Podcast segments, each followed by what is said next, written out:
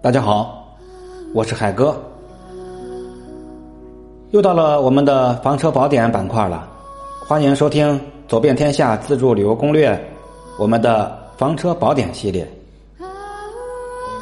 很多开过房车的朋友们，有过一段时间经历的朋友们，都在告诉我，似乎咱们国内很多地方的停车场都不欢迎房车，经常去到某些地方就会被撵走，会被人赶。那么，海哥和第一房车的成哥告诉各位，要想真正的会玩房车，你必须要学会。所居闲处，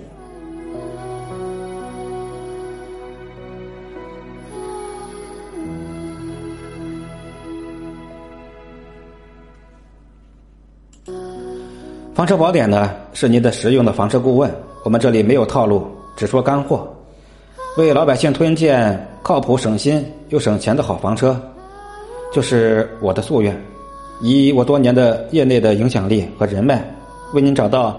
比车展更实惠的好房车，标题那十个字母是我的微信，欢迎向我咨询。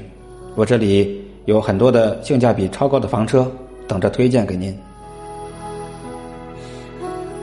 言归正传，今天我们来聊的，就是为什么你的房车不受欢迎。感谢第一房车成哥的支持。鲁迅先生说的。从来如此，便对吗？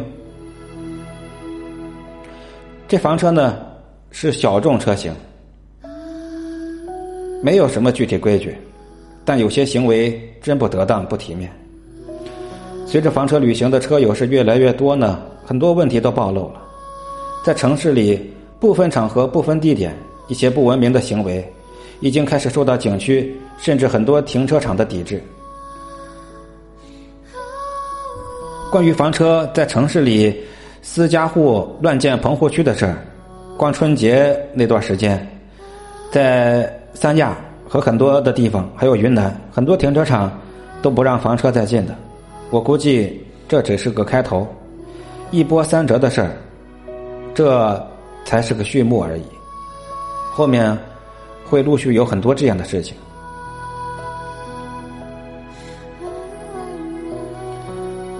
不久前呢，成哥发发表了很多关于各个停车场不欢迎房车的一一些文章，涉及到一些敏感的问题，比如地区，惹来了很多的争议，都说是什么地图炮什么的。在这里，我也不替成哥过多解释。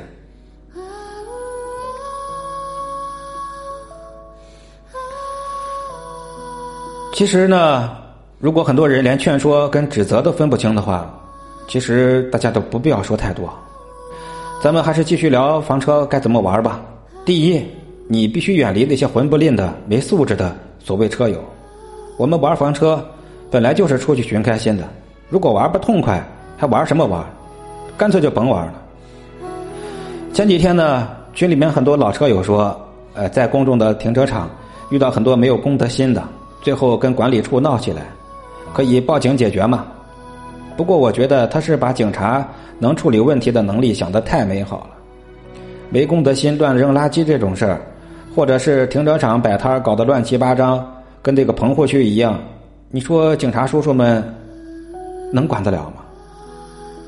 对吧？幺幺零来了，最多也就是劝阻你一下，也不能把你真的铐走呀。没听说谁扔个垃圾被铐走的，这种情况一旦发生。对于同在一起露营的其他车友，真的都很不好，脸上不好看，心里也很难受。长此以往，你是逼着各个停车场的热门停车场在抵制你。最终结果，每个停车场都会挂着房车免停的这个牌，这肯定不是解决问题的方法。那么遇到这种情况怎么办呢？我给大家建议就是躲。有些人啊，惹不起我们躲得起。想交朋友，你就必须。也得分个人啊，对不对？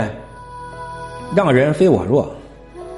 房车就适合千里走单骑，不太适合很多人扎堆，特别是在公用的停车场，一大堆房车，你想在这停，我觉得基本上窗户都没有，门更没有。第二呢，要远离热门景区的停车场，因为最近出问题的全都是热门景区的停车场。那写这篇文章的目的啊，也就是第一房车的成哥和我都是要普及一些玩房车的正确思路。咱们房车的车主人得先从思想上统一一下。我们呀，放过那些热门景区吧，放过那里的停车场吧，对吧？你都有车了，开远一点。不行吗？房车大部分都有解决最后一公里的交通工具吧？车上放个自行车，放个很小的小电动，放个平衡车，不是都行吗？就是没有。你看现在滴滴打车、共享单车打个的很难吗？对不对？热门景区停车场，它自身接待能力很堪忧。你说你这么大个的房车出来进去多不方便，而且来来往往都是游客。你在车里你也待不消停，你也玩不尽兴了，一直被人参观着。第三呢，我们能不能别在人多的地方过那种露营生活呀？玩房车就别在人多的地方露营。买了房车你在市区里用不是不行啊，但是你必须明确一下定位。你在这个时候光拿它当车用是不行的。外面是公众场所，不是你家后院不要在马路边或停车场里拉开遮阳棚就旁若无人的做饭。因为城市路边不能摆摊停车场也不是给你干这事儿的地方。能在众目睽睽之下做饭，真的需要一颗非常强大的心脏。为什么有些人能觉得无所谓？其实是因为几辆车凑在一块儿，家家都这么做。彼此壮胆，也就习以为常了。实际上，劝劝这些人也考虑一下，在停车场里面其他人的感受吧。说实在话，现在很多农村都不允许这么撒野了。锅碗瓢盆再加上外面晒的一大圈的那些衣服被子，还有喜欢聚堆唱唱歌、蹦迪的、唱 K 的。确实不好看。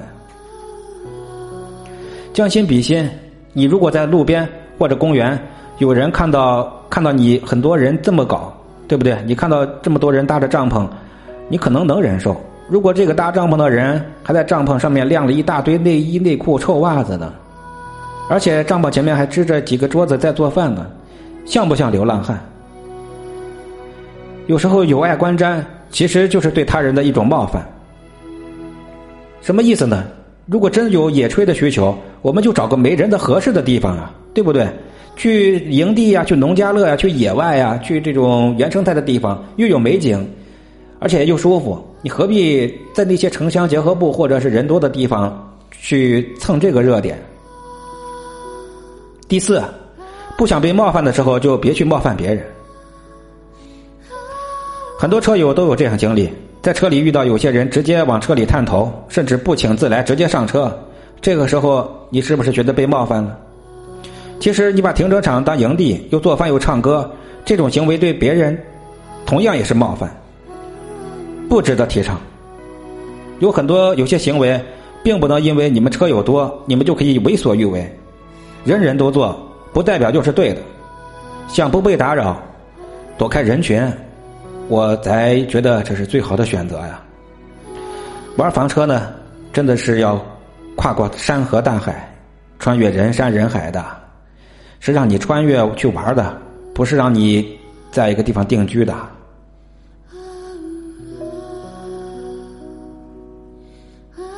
第五呢，注意舆论和有些人的仇富心理。有些人呢，只要听说是房车出点什么事儿，就会去评论。甚至是幸灾乐祸的评论。自媒体的时代呢，任何一点不好的影响，都有可能被发到网上放大，接受喷子的洗礼。那些喜欢喷别人的人的，他的心态问题，不是谁都能解决的。不给吃瓜群众当猴看的最好方法，就是不给他瓜吃。其实房车。真的是非常有钱的人的玩才能玩的吗？肯定不是。这一点你知我知，天知地知，喷子也知道。不过这不耽误他过来来酸你一下，要不然怎么能显出喷子这个稀有物种的讨厌之处呢？君子不立危墙之下。现在谁还没个手机？你稍微不注意的一个不文明行为，人人都能送你上热门。躲开是非，而不是制造是非，让那些仇富的人或者心态不健康的人无话可说。不是忽略他们的存在，也别说什么身正不怕影子歪。每个人对冒犯的理解不一样，可能你觉得无所谓。在别人眼里，那就是冒犯。同样是停车场里面扔垃圾，小车扔了没人看到，就没人管了。如果是房车边上扔个垃圾，哪怕你是扔在车边，也能招来很多的非议。所以，远离是非最好的方式，就是远离人群。当初你选择热爱旅行的时候，其实你想远离的，也就是那些人群。你想找寻的只有你自己，也许还会有另一个爱你的人，两个人足够了。不客气的说，两个人甚至带着个孩子，你们都不会玩的很惬意。不信你们可以试一试。所以有时候我觉得两个人，两个丁克家庭啊。没有孩子的家庭，这两个人这一生，其实真的非常惬意的。不信你也可以试一试，那种无拘无束、没有任何牵绊、天马行空的日子，很多人这辈子都没有几天，都没有体验过几天。嗯，好，不感慨了。第六点啊，也就是。学会玩房车，你必须学会去找适合你房车露营的地方。刚才说了那么多很直白的话呢，其实我也理解。现在房车呢，车友也很无奈，总觉得没有特合适的露营环境。不过这个要靠你自己去开发。现在包括什么窝窝呀什么的，各种窝窝上热门的窝点，越热门。我越不推荐，因为都是在扎堆啊。去一些城市的郊区或者游人少的停车场不难找。很多城市为了高大上，他们经常会建一些交通不便但景色不错的便民场所。如果人少，也是挺好的露营所在。如果只是短暂的停靠一两天，也可以去参考一下那些货运车辆的休息点，一般的大城市都有。去一个地方的几天时间摸熟了，其实总会有合适你停车的地方去露营，不打扰别人，也不被别人打扰的地方是可以选的。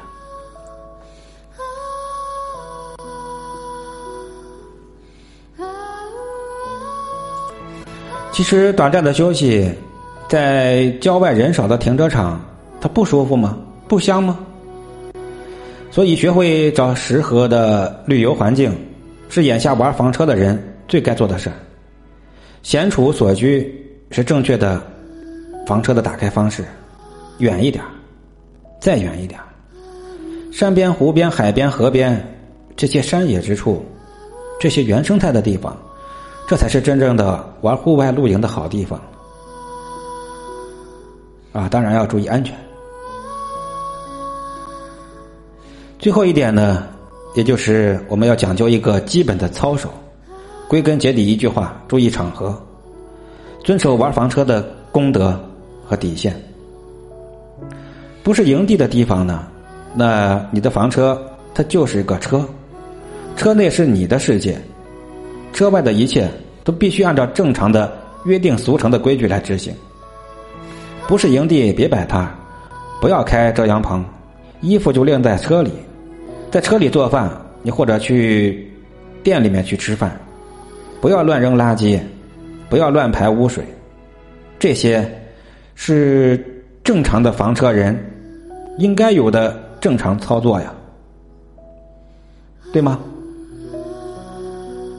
营地呢也是一样，营地或者是非公共区域的车友的驻扎地，在不影响别人的前提下，你再去摆摊儿，再去玩耍吧。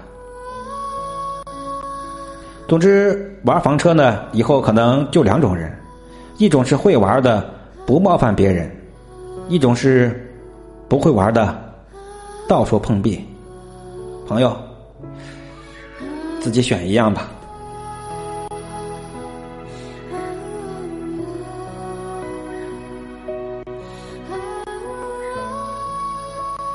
感谢朋友们听我絮絮叨叨的说了这么多的很直白的很有抨击性的话，说的非常的直接，但是呢，我想呢，我们都是朋友，我喜欢直言不讳，我不喜欢拐弯抹角。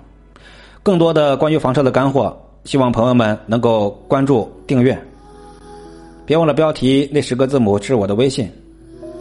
国内几乎所有的一线品牌的房车。我都能为您推荐性价比最好的房车。好，感谢各位的关注，谢谢您此刻的订阅，下期再会。